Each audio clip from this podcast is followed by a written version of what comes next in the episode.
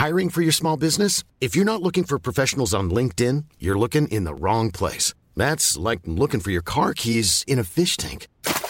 LinkedIn helps you hire professionals you can't find anywhere else, even those who aren't actively searching for a new job but might be open to the perfect role. In a given month, over 70% of LinkedIn users don't even visit other leading job sites. So start looking in the right place. With LinkedIn, you can hire professionals like a professional. Post your free job on linkedin.com slash people today.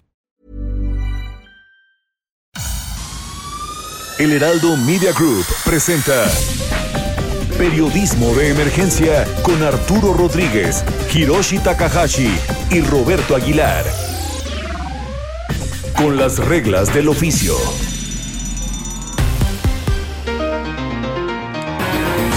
Buenos días, bienvenidos a Periodismo de Emergencia. Como siempre es un gusto saludarle. Yo soy Arturo Rodríguez y eh, pues como cada fin de semana me da mucho gusto saludar a Hiroshi Takahashi. Arturo Rodríguez, muy buenos días. Roberto Aguilar, Mónica Reyes, muy buenos días. Buenos días. ¿Qué tal? ¿Cómo están? Muy buenos días. Bienvenidos a una edición más de Periodismo de Emergencia. Iniciamos como siempre con el próximo pasado. Próximo pasado, la noticia que debes saber. Una semana intensa que inició quizás el sábado con la publicación del informe de fiscalización de la Auditoría Superior de la Federación al primer año de gobierno de Andrés Manuel López Obrador, que rechazó en particular el informe sobre la cancelación del aeropuerto de Texcoco. Y la auditoría de, se retractó el lunes pasando de organismo investigador a quedar en medio de la andanada política con exigencias de renuncia al auditor en jefe David Colmenares y a la petición presidencial a la Cámara de Diputados el jueves para que se inicie una investigación por considerar que dicho informe fue de mala fe. El presidente López Obrador aprovechó el aniversario luctuoso de Francisco y Madero el martes para llamar emulando al prócer a un acuerdo nacional a los gobernadores de los estados para que respeten el proceso electoral. El llamado es de naturaleza política, pues están obligados todos a cumplir la ley y políticamente fue la respuesta al menos de la Alianza Federalista de Gobernadores, es decir, 10 mandatarios estatales que le toman la palabra, pero le piden retirar a los servidores de la nación del plan de vacunación por considerar que habiendo sido activistas electorales de Morena, no es propicio que ahora se encarguen de inmunizar a los ciudadanos. Por lo demás, en lo electoral hay mucho de qué hablar el INE se declaró prácticamente insolvente para poder sacar adelante los compromisos que tiene, no por la elección, pero sí por la consulta popular sobre enjuiciar a actores políticos del pasado. El eufemismo para referir la votación sobre enjuiciar o no a los expresidentes ni para el proceso de revocación de mandato de 2022, aún cumpliendo un plan de austeridad no lograría sacar adelante esos compromisos debido al recorte presupuestal por 850 millones que sufrió en el presupuesto de egresos de la Federación para el 2021. El asunto Salgado Macedonio volvió a cerrar la semana fuerte debido al resolutivo de la Comisión Nacional de Honestidad y Justicia de Morena, que instruye volver a realizar un proceso de selección de candidato, pero dejando a salvo sus derechos políticos. La conclusión es una. Ese órgano interno de Morena considera que las denuncias por delitos sexuales, conforme a las pruebas, son improcedentes para retirarle la candidatura y pide volver a realizar la encuesta de selección. Pero Salgado Macedonio puede seguir compitiendo, un tema sensible sin duda, de cara a las de por sí previsibles manifestaciones feministas del próximo 8 de marzo. Respecto a la vacunación, el país llegó apenas a 1.700.000 personas vacunadas. Son 753.000 personas de la primera línea de atención de la salud y 955.000 adultos mayores. Esto es que al cumplirse el miércoles dos meses desde que inició el proceso de vacunación, el país solo ha logrado inmunizar poco más del 1% de la población por los embarques que llegan a cuenta gotas. Hasta ahora los esquemas son de los biológicos de las farmacéuticas Pfizer, BioNTech, AstraZeneca, Sinovac y Sputnik 5 o Finalmente, el viernes se llevó a cabo un primer intento de audiencia intermedia para Rosario Robles, la exsecretaria de Estado en prisión preventiva que esperaba alcanzar un acuerdo. La Fiscalía General de la República estableció como condición el resarcimiento del daño, lo que implica unos 5 mil millones de pesos, poniéndole imposible la negociación. El juez de la causa fijó una nueva fecha, el 26 de marzo, para otra audiencia con la idea de ver si procede algún acuerdo, lo que lleva a este asunto a la arena electoral, pues las campañas inician el 3 de abril. Con las reglas del oficio por El Heraldo Radio. Muchas gracias Mónica Reyes por este eh, resumen semanal. Y bueno pues uno de los temas que faltó incluir es error mío, en el próximo pasado, fue la detención de Emma Coronel. Lo que pasa es que fueron muchos asuntos en la semana este, y ya hasta se me había medio olvidado el tema de la Sí, pero es el tema que vamos a abordar en esta ocasión porque, pues sí, al parecer fue algo que quedó sepultado ante la lluvia de noticias que tuvimos eh, todo el tiempo, hasta ayer, lo estábamos platicando antes de arrancar este programa.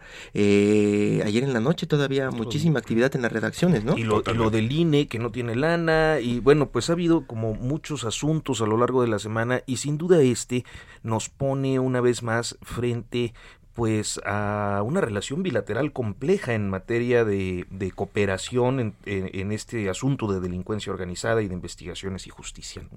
Una, una reunión también, como mencionas, que pasó desapercibida fue eh, la de Justin Trudeau con, con, Joe Biden esta semana, por ahí del, del martes, en donde pues no estuvo el presidente de México, mientras hablaban de comercio y de nuevas relaciones entre pues dos potencias que supuestamente son socios de México, ¿no? En este tratado comercial y pues parece que lo dejaron de lado. Parece que también quieren recomponer esta relación o este mensaje de unidad este lunes, ¿no? Con esta reunión que tendrá Biden ya con el presidente de México, Andrés Manuel López Obrador. Y de la que vamos a hablar más adelante, pero bueno, pues ya iniciamos con nuestra entrevista del día de hoy con Juan Beledías, él es reportero y para hablar sobre este tema, lo comentamos de Emma Coronel, la detención en los Estados Unidos. Juan, bienvenido, muy buenos días. ¿Qué tal? Eh, ¿Cómo están? Buenos días, buenos días. Un gusto acompañarlos esta mañana de sábado. Juan Díaz pasó un poco desapercibida la detención de Emma Coronel, al menos acá en México.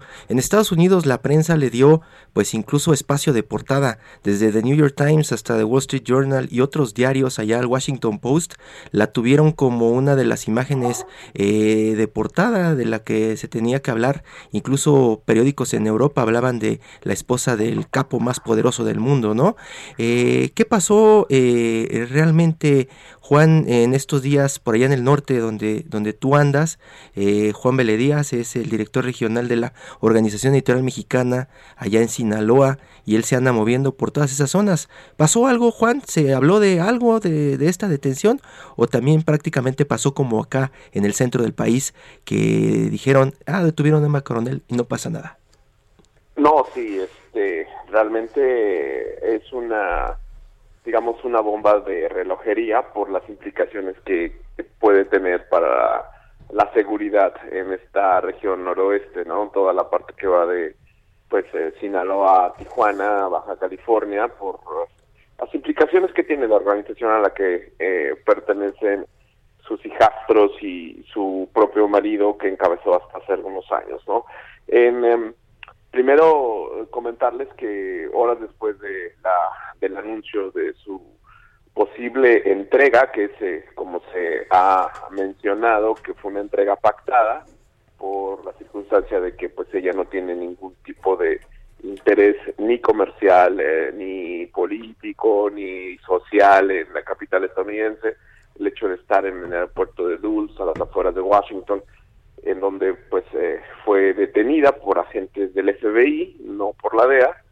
Eh, sí marca una diferencia, eh, si ustedes quieren llamarlo así, con casos eh, pues similares, ¿no? De otros personajes vinculados al tráfico de drogas. Eso por un lado. Por el otro, pues el tema relacionado en el contexto de que uno de los procesados en el juicio contra Joaquín Guzmán, su ex socio, eh, este individuo, pues eh, apodado el licenciado Damaso López Núñez. Damaso López. Logró una reducción de sentencia y se conoció que él fue el testigo que involucró a Emma Coronel en estas acusaciones por las cuales se les detuvo. La reacción que fue que hubo en estos días y que pasó desapercibida en la Ciudad de México y en prácticamente en todo el país es de que unas horas después de que se supo de esto, eh, columnas armadas, como las que pues eh, desafortunadamente eh, se han vuelto parte del panorama de la inseguridad en este país, columnas armadas se desplazaron hacia la zona de El Dorado, que es una población que está al sur de Culiacán, una sindicatura, una de las más pobladas en la capital sinaloense, una zona agrícola, y pues buscaban lo que supimos fue que buscaban a familiares de Damaso López Muñoz, ¿no? inmediatamente las, las policías estatales, el ejército se movilizó y pues eh, desaparecieron estas, estas columnas armadas. Eh, es, es preocupante porque eh, es muy común en esta zona del país, como lo es en Michoacán o como lo es en, en otras zonas como Guerrero Veracruz, que normalmente estos grupos armados se desplazan delante de las narices de los cuerpos de seguridad, ¿no? Entonces, eh, es una llamada, una llamada de atención, se le preguntó al gobernador qué, podría pasar, él consideró que no pasa nada, que no se va a ver alterada la seguridad de, de, Sinaloa, de la capital, pero bueno, ahí está una primera llamada, ¿no? Digamos que eso fue lo que no se vio después de la detención de Macoronel. Ahora, eh, lo que comentabas, mm, sí la prensa internacional, eh, sobre todo la estadounidense, le dio pues relevancia por las implicaciones que tiene, ¿no? Realmente eh, el hecho de que haya sido pareja sentimental, madre de las hijas de uno de los eh, jefes del tráfico de drogas más mediáticos de los últimos 20 años, pues tiene que ver con las complicidades y el juego que ella tuvo, ¿no? Que era un poco más allá de lo que normalmente el el cliché le da a las mujeres que son parejas sentimentales de estos de estos criminales, ¿no? Esa parte, eh, eh, Juan, que, mencionas de, eh, hablamos de, de, detención y de entrega. Cuando salió la nota de Vice News en Estados Unidos hablando de la entrega de la esposa del Chapo, como que cambió la lectura, ¿no? Por un lado se estaba leyendo como que eh, Damaso entregó a la esposa del Chapo a cambio de menos años de prisión y cuando sale la nota de Vice lo que cambia es que eh, de pronto ella podría estar buscando protección en Estados Unidos. ¿Qué es lo que sabemos hasta el momento? Sí, una posibilidad es esa que mencionas, que se mencionó, se comentó, perdón, en la nota de Vice, eh, precisamente una entrega negociada para tratar de pues aminorar la pena de prisión y a cambio de entregar información, ¿no? Eh, aquí hay un punto importante dentro del rompecabezas que significó eh, el juicio en la corte de Brooklyn contra Joaquín Guzmán. Este rompecabezas, rompecabezas dejó piezas sueltas, ¿no? Y hay una pieza suelta muy, muy valiosa para las autoridades estadounidenses y es eh, dónde está el dinero de Joaquín Guzmán, dónde están las inversiones, cómo son las conexiones, las redes financieras que operan eso, qué participación tienen las autoridades mexicanas de distintos gobiernos y a distintos niveles, ¿no? Eso es fundamental para las autoridades judiciales estadounidenses, ya que pues pasar del reporte de inteligencia, que es una mención a una evidencia aprobada judicialmente, pues sí implica un trabajo donde Emma Coronel puede ayudar a las autoridades estadounidenses, ¿no? Eso por un lado y por el otro, pues una entrega pactada en el sentido de que pues el, el, el, asunto familiar es difícil para, para Emma Coronel y sus hijas, ya que el padre de ellas pues está en prisión perpetua en una en una prisión de máxima seguridad en Colorado y la única visita que se le permitía, por lo menos hasta el año pasado, antes de la pandemia, era la de sus hijas, ¿no? Entonces, el deterioro también en la salud emocional, mental del Chapo, que es lo que se ha conocido eh, a últimas eh, fechas, eh, pues también implica eso, ¿no? Que, que ya para los estadounidenses la base de la historia del Chapo, esa base se, se tiene que jalar a partir de lo que Emma pueda aportarles en sus investigaciones, en el caso de la historia detrás de las protecciones eh, financieras, políticas y de seguridad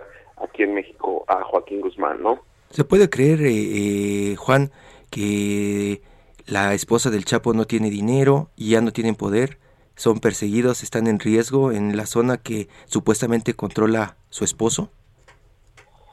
No, no, definitivamente no. Este es eh, algo que, que no, no tiene sustento, dado que pues hay una red de intereses detrás muy fuerte, eh, muy, muy fuerte. Los mismos hijos del Chapo, eh, con sus dos anteriores esposas formalmente reconocidas, eh, tanto los Salazar como los López, Guzmán Salazar, Guzmán López, tienen una predilección y una, una estima y un cariño por, la, por las por las gemelas, las hijas del Chapo. Entonces, sabemos que, que, que las cuidan mucho y eso implica, pues bueno, que no les falte nada, ¿no? Por órdenes de su padre, en esa parte familiar, pues bueno, es, está ahí como que muy, muy señalado, ¿no? Eso se ha publicado, ese es público aquí en Sinaloa.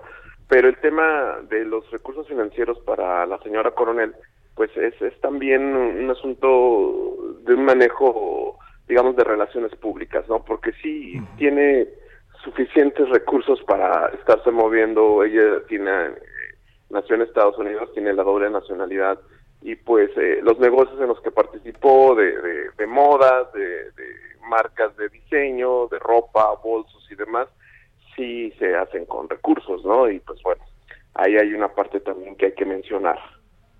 Juan Vélez Díaz, director regional de la Organización Editorial Mexicana allá en Sinaloa. Un abrazote, Juanito. Seguimos pendientes con este tema que eh, imaginamos seguirá soltando más información clasificada y secreta en las próximas semanas. Gracias, Juan. Muy buenos días. Gracias a ustedes. Que tengan muy buen día. Hasta, Hasta pronto.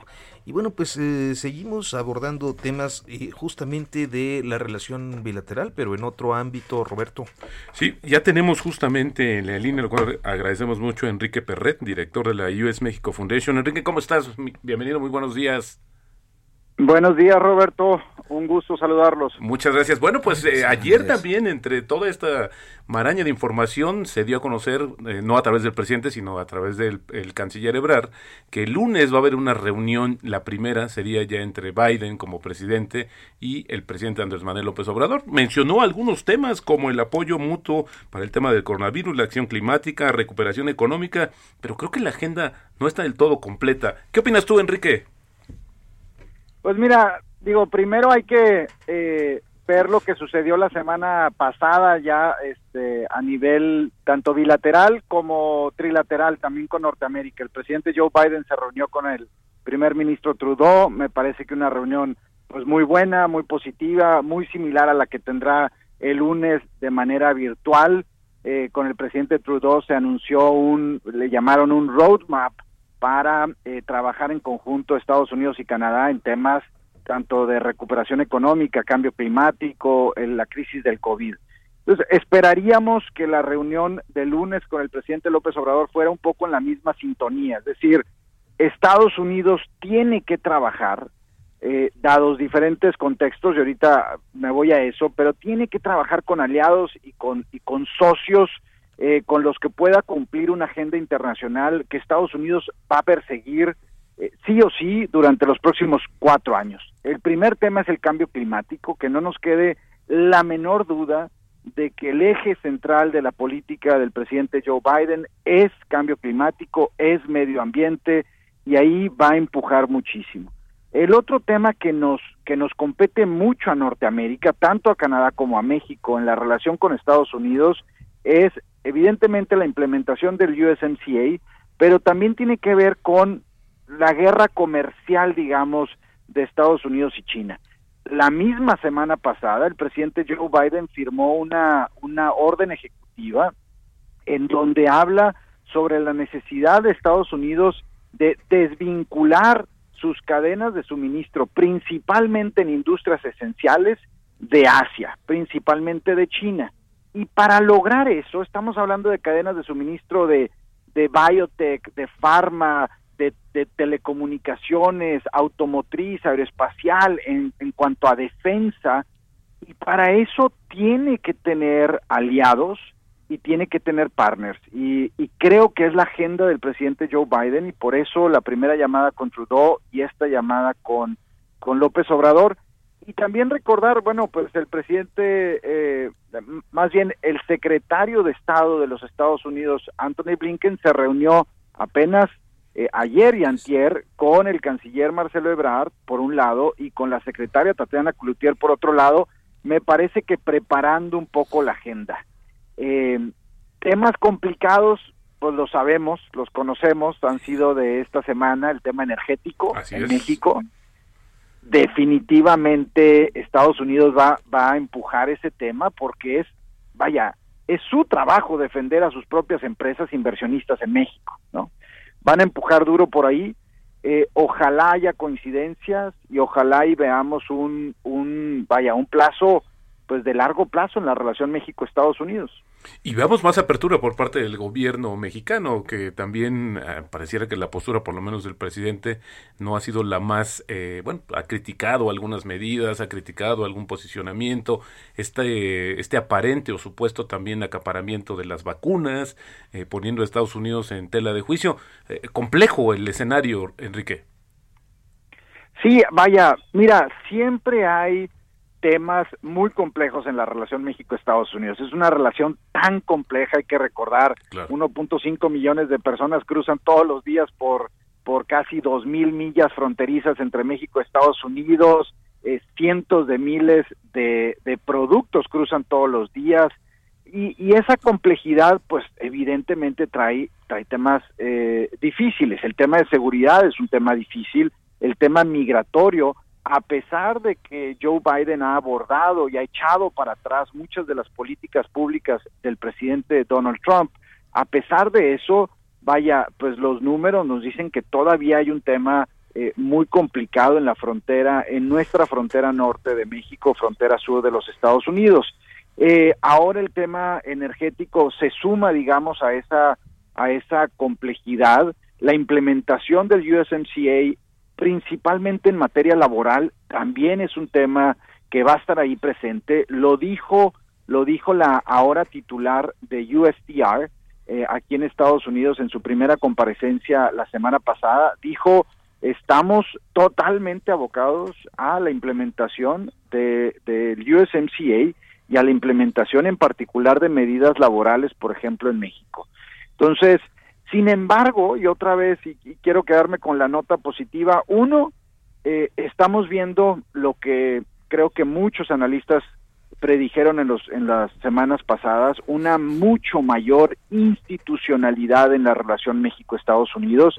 Estas llamadas, aunque sean virtuales, con el canciller, con la secretaria de Economía, eh, súper transparentes, se dan, se dan a cuenta pública, se avisa con tiempo cuándo van a hablar los presidentes, de qué forma, quiénes van a formar parte de eso, se avisa los temas. Esa institucionalidad, la verdad es que sí la extrañábamos y qué bueno que se esté dando. Por supuesto. Y el segundo tema, y el segundo tema es que también hay que ver las oportunidades. Nosotros en la, y aquí hago un anuncio, en la fundación estamos sacando un documento el lunes al que le llamamos Ally Shoring, ¿no? La gran oportunidad de trabajar en este reshoring, nearshoring, ¿no? La, todo el, el, outsourcing de manufacturas eh, avanzadas que México puede hacer para los Estados Unidos para que Estados Unidos pueda lograr sus objetivos de desvincularse de otras de otras regiones para ser más digamos más eficientes, más productivos, pero contar también con una seguridad nacional en muchas industrias y, evidentemente, pues qué mejor que la que la plataforma que nos da el TMEC o el USMCA para lograr eso. Claro. Pues me quedo también con la parte positiva. Ojalá, ojalá y como tú dices, eh, pues el gobierno mexicano pueda atender pues esos eh, esas diferencias que hoy están en la agenda. Por supuesto. Enrique, pues, eh, ¿te parece si platicamos la próxima semana sobre este documento? Creo que es bastante interesante y te agradecemos de verdad mucho que hayas tomado la llamada para Periodismo de Emergencia el día de hoy me encantaría platicar con ustedes sobre, sobre el programa de Ally Shoring que, estamos planteando. Perfecto. Mucho, muchas gracias y, mucho gusto estar con ustedes. Al contrario, Enrique Perreres, director de US Mexico Foundation. Gracias, muy buenos días. Interesante la esperanza todavía puesta y en un tema que también esta semana ha dio mucho de qué hablar, el outsourcing, el nearshoring, todo este tema del outsourcing o de la tercerización de los servicios. En México vamos muy avanzados, está una empresa como Softec allá en el norte, en Monterrey, pero pues también se dice que está siendo perseguida en este momento precisamente por brindar esos servicios. Interesante que suceda esta semana, que, ¿no? Que no lo echen a perder. Justo, justo el presidente López Obrador habló de eso esta semana, como que eh, me parece que se le vencieron los plazos, Ajá. ¿no? Eh, había dicho 10, 11 de febrero y pues no, no pudieron alcanzar un acuerdo para la reforma eh, en el tema. Eh, ahora dijo, ya no dio una fecha, dijo, este, es- esperamos que pronto. Ahora, esto también está envuelto o eh, englobado en la parte del tema que había que ver esta situación también más compleja de lo que parece. Vamos a hacer una pausa, son las 10 de la mañana con 25, casi 25 minutos. En unos momentos continuamos en Periodismo de Emergencia.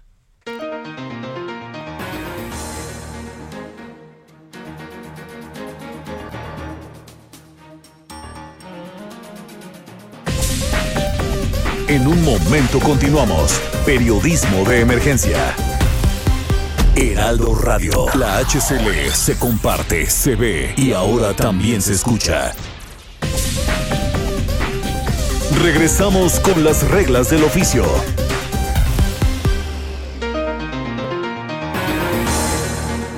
Bueno, pues eh, continuamos el periodismo de emergencia y que eh, creo que vale la pena comentar eh, brevemente el tema de eh, Morena y este asunto de Salgado Macedonio, que bueno, pues ya anticipamos un poco en la en el próximo pasado, pero que sin duda eh, se ha convertido pues eh, en todo un problemón más que para el estado de Guerrero, más que para Salgado Macedonio mismo, yo creo que para el presidente López Obrador y su eh, oferta política, ¿no? Pues le ha estado afectando, aunque él diga que no, aunque diga que ya chole y aunque diga que le pide consejo a su esposa para que le explique qué es lo que está pasando, pues continúa afectando al partido y de pronto, eh, aunque diga el presidente que no se mete, pues no hay nadie más que esté parando los golpes porque Mario Delgado, el encargado del partido, está desaparecido, ¿no? Está Ahora, eh, desaparecido. es como un tema que también valdría la pena aclarar, porque ¿qué fue lo que sucedió? Al final, él eh, ya no podrá ser candidato. Sí, no, sí, No, sí. sí. va a poder ser Sí, sí, candidato. ese, es, ¿no? ese es el gran, el gran eh, hay toro, como él dice, como hay él toro. dijo, hay toro. Lo que pasa es que eh, ayer, eh, me parece que de manera muy maniobrera, la Comisión Nacional de Honestidad y Justicia de Morena emite un, un comunicado parcial diciendo que eh, conforme a las pruebas y después de un análisis y que la metodología y lo que establece el estatuto, decidieron eh, reponer el proceso de selección de candidato a gobernador. Así es. ¿no? Esto es volver a hacer la encuesta para elegir candidato a la gubernatura de Guerrero. Eh, lo que en principio se interpreta como eh, pues ya se acabó la candidatura de Salgado Macedonio, pero dice información en, de- en unos momentos más información. En las letras chiquitas, espérese las letras chiquitas. Entonces, un par de horas después, eh, dan a conocer que eh, decidieron exculparlo, que ninguna de las pruebas que se presentaron es eh, eh, concluyente y que eh, quedan a salvo sus derechos políticos. Y luego un tercer mensaje dice eh, que van a reponer el proceso de selección. Eh, ¿Esto qué quiere decir? Pues que reponen el proceso de selección sin cancelarle derechos políticos, de manera que van a hacer la encuesta con el nombre de Salgado Macedonio en la encuesta. Claro. ¿no? Y O sea, eso podría justificar esto que ha dicho el presidente, que decida el pueblo de. Guerrero. Y bueno, pues la cuestión es que ahí fue una situación que estaba arriba de todo esto, de este, de Guerrero, pues me atrevería a decir, no solamente por el tema y el entorno eh, de lo que es de las acusaciones, ¿no? Y todo esto que comenzó a despertarse eh, y a ser una fuerza importante que mucho tuvo que ver con esas decisiones que se dieron ayer justamente. Y estas acusaciones, para recordarlo, tienen que ver con abuso sexual, es lo que se presume y lo que están denunciando por lo menos dos, dos, dos- casos de violación y creo que hay otros de acoso, pero digamos que los estos dos de violación son este pues auténticamente eh, impresionantes, en, porque además no son, no son de coyuntura política, es decir, no es que se hayan puesto las denuncias ahorita que va a ah. ser, sino que son, son Sí, se habla de décadas. Sí. Décadas. Y, y, y, uno de los, de los temas importantes también que saltó ayer, porque como bien recuerdas, Arturo, comenzaron a filtrar la información temprano, ¿no? Viene un mensaje importante desde Morena, viene un mensaje importante desde Morena, estén atentos, ¿no? Sale de pronto lo que más o menos es el tema Félix Salgado. Hasta la noche, ¿no? Ya que confirmaron esto y hasta que dieron la letra chiquitas, ¿no? A las 7.40 el primero y luego más tarde los otros. Lo están aprovechando también pues para hacerle este ruido que, que, platicamos, ¿no? Este, decir, este, ok, ustedes nos están atacando desde su lado diciendo que traen ya la guerra sucia en, en, en, en estas eh, elecciones que vienen, ¿no? Que ya arrancó la guerra sucia y ellos comienzan con su contraofensiva, ¿no? Este, con estos mensajes de que todo estará bien y como dice Roberto, el pueblo será, el pueblo de Guerrero será el que decida. El que decida. Ahora, bajo, esta coyuntura, el escenario eh, que es poco probable, pensaría yo por este daño político que pudiera ser a Morena, es que volviera a, repetir y a, y a legitimarse, por así decirlo, la candidatura de Félix Salgado a la gobernatura de Guerrero. Y el otro sería que estuviera unos, un segundo, pero se habla también del hermano eh, de Sandoval. Sandoval y Amílcar Sandoval. Eh, o sea, no sé si vayamos a entrar de, Guatemala a Guatepeor, no lo sé en ese sentido. Porque eh, creo que eso es bien interesante porque eh, precisamente los mensajes del presidente López Obrador, sobre todo la semana pasada, los dos días previos al Yachole, eran básicamente acusando un eh, una embestida al candidato por quien perdió en la encuesta. Y me parece que era una alusión muy clara a, a Pablo Amílcar, porque eh, pues básicamente quien eh, se encargó de promover el asunto de la denuncia contra Salgado fue el grupo político de Irma Heréndira Sandoval y de John Ackerman, eh, particularmente Pedro Salmerón, ¿no? Este historiador que pues es ahora sí que parte del grupo de, algunos les dicen los duros, otros les dicen los puros, y que les ha ido bastante mal, digo, el, por cierto que el informe de auditoría pues eh, desnudó eh, primero la obesidad burocrática se suponía que iban a adelgazar eh, segundo la falta de controles tercero la disfuncionalidad de los órganos internos de control. O sea esa fue una semana terrible para la secretaria de la función pública y ella pues lo sigue negando también en, en entrevistas que da a medios amigos no o con reporteros amigos no sigue diciendo. sigue diciendo eso pero por lo menos lo, lo que lo que lo que queda eh, en, en, en, la pregunta eh, eh, es Morena puede que gane por ser Morena en Guerrero no y qué candidato será el segundo como dices Pablo Amílcar queda. Luis Walton. Luis, Walton, Néstora este quién queda es mejor que, que Félix es peor y, y qué trapitos saldrán, ¿no? Este, a ventilarse a partir de estos candidatos y ya estamos viendo cómo están la... No, no, no creo que se vaya a terminar el tema justamente Guerrero, las elecciones con el desmarque de Félix Salgado, que creo que ahora, como dices, ante este no, ante esta baraja de nombres, pues habría que ver que todos tendrán también alguna cuestión que podría ser criticada. Y bueno, pues vamos a ver qué, qué tan sabio es el pueblo de Guerrero.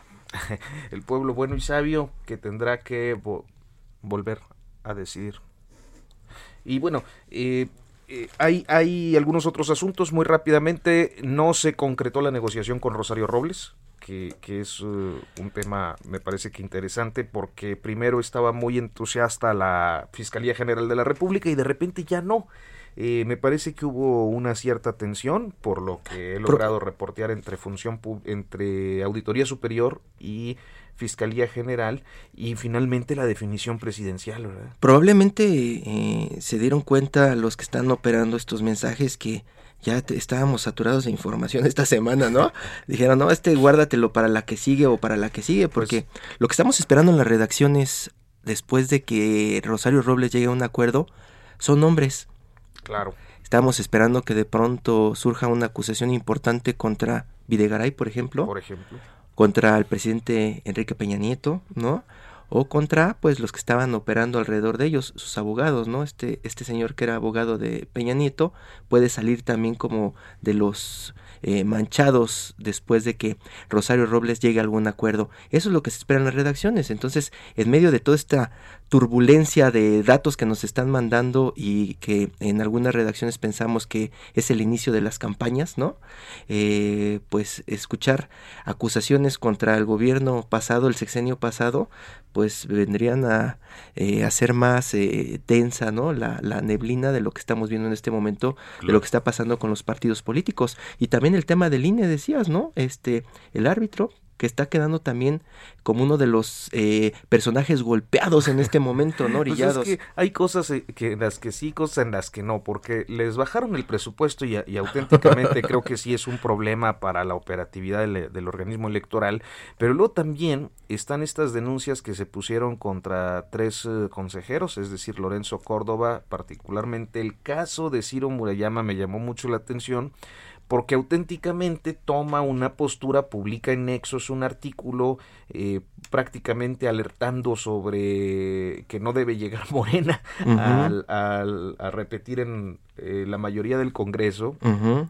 Y pues eso eh, evidentemente pues, lo compromete como árbitro, ¿no? Uh -huh. Entonces eh, hay unas en las que este creo que sí y otras en las que no. El árbitro está jugando eh, pues curioso en este proceso. Ahora yo nada más sumaría, si me lo permiten, el tema del pacto de, de, civilidad, esta convocatoria que hizo el presidente y que bueno, pues creo que ha tenido muy poco y que ahí se van a ahondar, siento yo, las diferencias que tiene con varios de los gobernadores de este país. Le reviraron muy bien. Exacto, y, y ver si en realidad esto de tratar de buscar estas maneras de acercar para tratar de uh, vigilar que se haga un buen uso eh, del tema electoral o que no haya todos estos vicios que se han acumulado por años, que luego también había que ser eh, honestos, pero muchos de estos también vienen de los que están ahora gobernando, ¿no? O sea, es decir, esas mañas no las, las, las tienen bien aprendidas, ¿no? Y uh -huh. difícilmente se les van a olvidar. O sea, creo que eso es más bien, lo dirá hacia ellos, que creo que sería más importante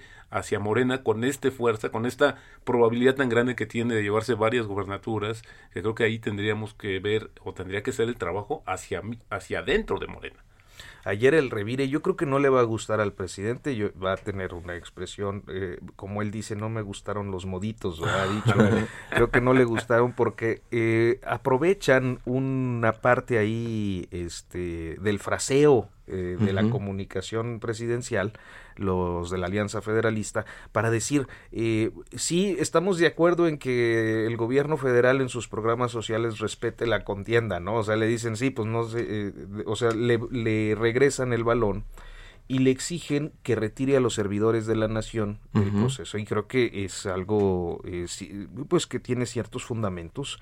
ellos vienen de ser activistas de Morena, y se incorporan al gobierno a través de esta estructura de eh, apoyo a los programas de las ayudas económicas pues que se reparten a la gente y, y ahora están en la vacunación entonces dice sáquelos de la vacunación y con mucho gusto le firmamos el acuerdo que por otra parte pues es un acuerdo político porque tienen que cumplir con la ley ¿no? Uh -huh. O sea, no, no es que por un acuerdo vayan a cumplir con la ley, su obligación es cumplir con la ley de ellos y de todos. Al final no sé si estén de acuerdo, pero el presidente de México tiene la agenda en su mano.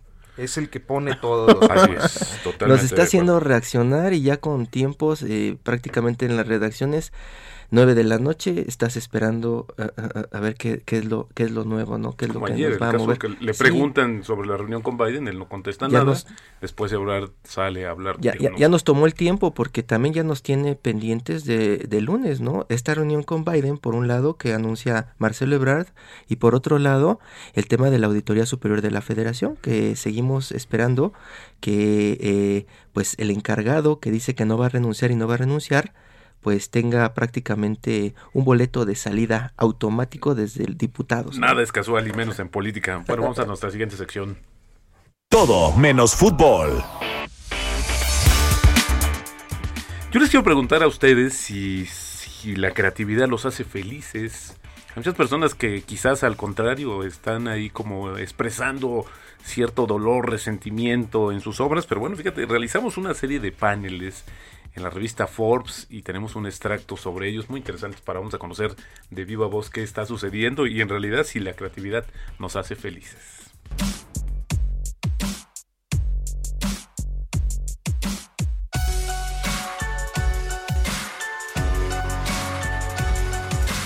Hola, ¿qué tal? Estamos en las charlas creativas Forbes. Eh, estamos particularmente en un panel donde vamos a hablar de creatividad y felicidad y cómo una y la otra coexisten, una depende de la otra. Vamos a platicar con algunos de las personas de la lista de las 100 personas más creativas de México.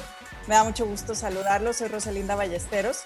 Estoy a cargo de un instituto que se llama el Instituto de Ciencias del Bienestar y la Felicidad y parte de mi trabajo es precisamente entender qué es aquello que las personas nos hace sentir bien en el día a día y más satisfechos por nuestra vida. Por aquí me gustaría empezar con eh, nuestros creativos del día de hoy, con una pregunta precisamente que tiene que ver con cómo a través de sus procesos creativos y sus expresiones artísticas disfrutan y gozan más la vida. Nos encontramos aquí con Vivir Quintana, Darío Castillejos y Said Dawkins. Eh, ¿qué, ¿Qué nos pueden platicar sobre este proceso de disfrutar y gozar, el proceso creativo y las expresiones artísticas? ¿Quién quiere comenzar?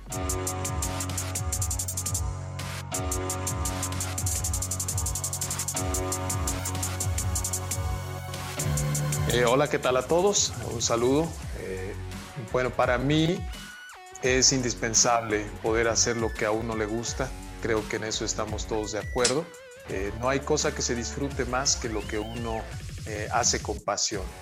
Y en ese sentido, nosotros, y hablando de mi, de mi trabajo, yo soy un apasionado de lo que hago. Eh, todos los días hago lo que, lo que me gusta, que es dibujar. Desde hace ya varios años, que es mi principal medio de expresión, lo disfruto mucho, lo entiendo muy bien, me puedo comunicar plenamente a través del trabajo del dibujo. Y bueno, sucede algo curioso de repente porque yo salgo a algún lugar, por ejemplo, a pasear y, el dibujo está incluido siempre, ¿no? Decía un pintor por ahí que lo que no había pintado, lo que no había dibujado, no lo había visto realmente y eso yo lo comparto, ¿no? Para poder disfrutar la vida en plenitud, tengo que estar haciendo lo que me apasiona, es crear, que es dibujar y, bueno, me acompaña una libreta todo el tiempo eh, y espero seguir haciendo esto, que yo creo que es una señal de que, de que algo te apasiona cuando quieres hacer eso que haces todo el tiempo que te queda de vida.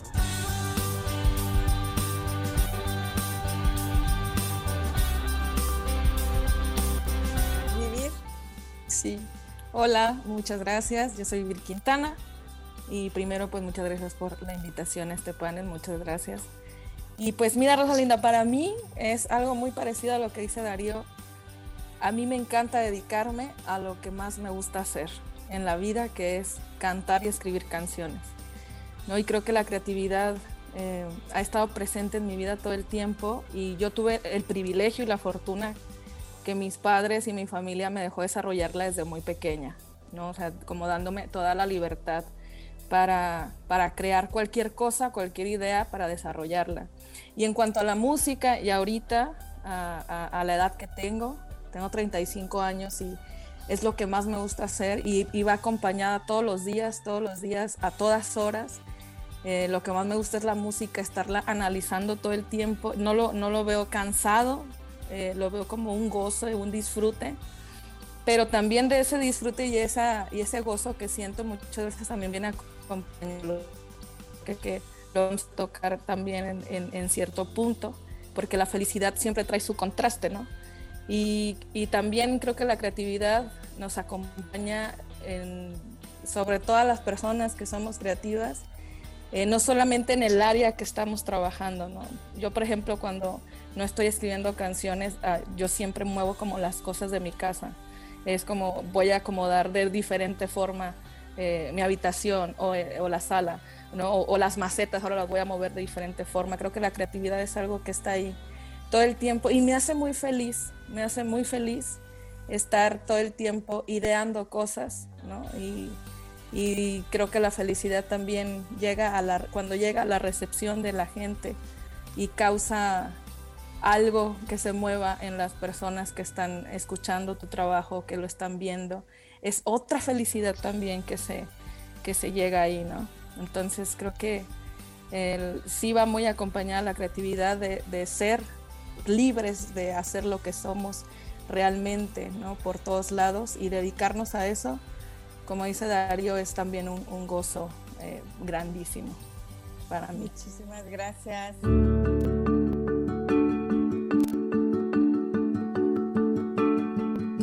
Said. Eh, muchísimas gracias. Eh, bueno, pues yo creo que, que la creatividad en, en, en, sí misma es, es pues la capacidad, por decirlo así, de crear condiciones de posibilidad de comprender, de crear conocimiento.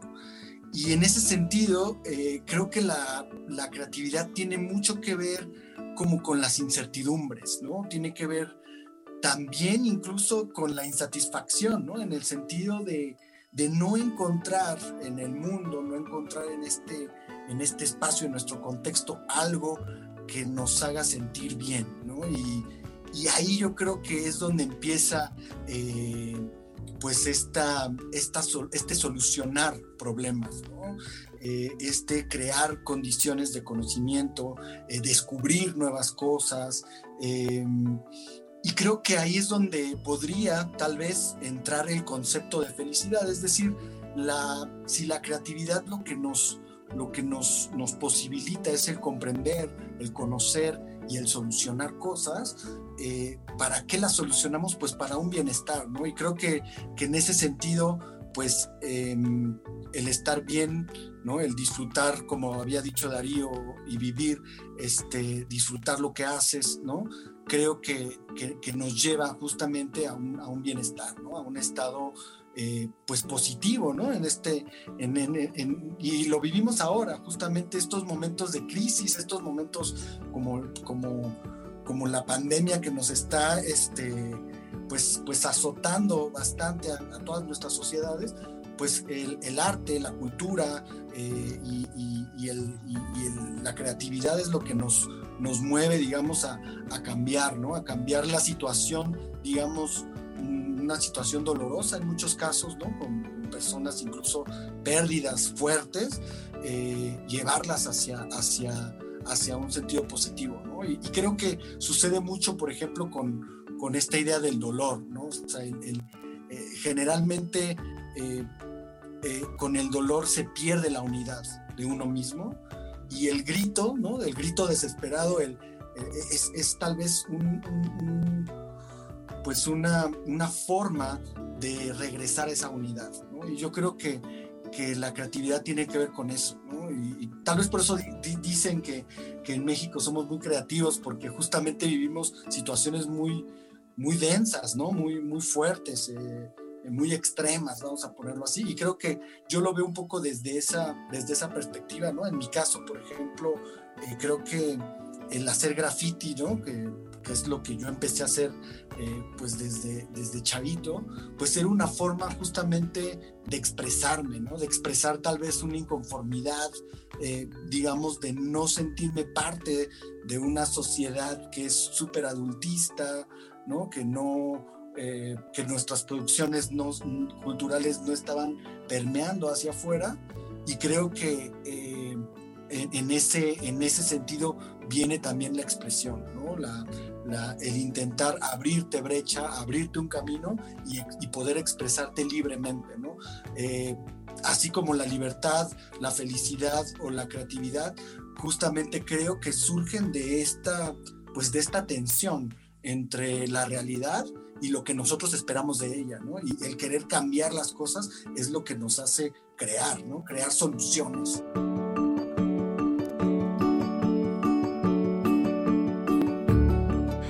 Pues interesante lo que acabamos de escuchar a Rosalinda Ballesteros, directora del Instituto de la Felicidad del Tec Milenio, que platicó con Said, artista plástico, Chisco, un artista plástico, también con Vivir Quintana, que es una intérprete y compositora, y bueno, y Darío Castillejos, un renombrado caricaturista. Para ellos, ¿cómo? ¿Qué es la felicidad? ¿Y qué es la creatividad? Y si sí es igual a felicidad. Mi paisana, vivir. Exacto. Sí, sí, sí. sí, sí. Una gran artista. Fue la que pues prácticamente ha puesto el soundtrack del de, feminismo desde el año pasado, ¿no? Mm. La, compositora de la canción Sin Miedo. Qué buena definición acabas de dar, porque sí, efectivamente es, es muy reconocida y puso el dedo en la llega a través de la música en este problema que nos sigue quejando. Pues esto fue periodismo de emergencia. Yo creo que mañana seguimos platicando de toda esta agenda que nos está saturando.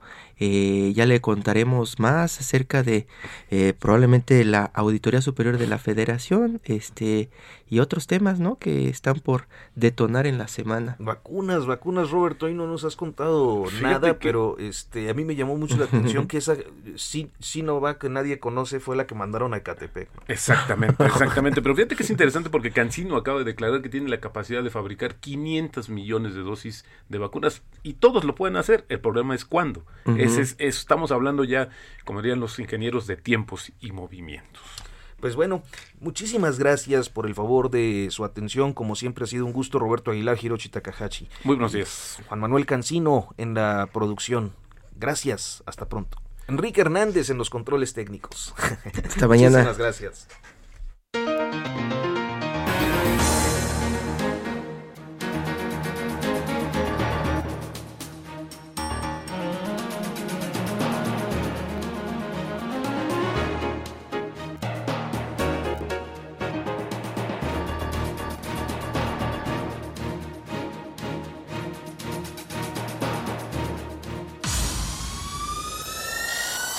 Esto fue Periodismo de Emergencia, con las reglas del oficio.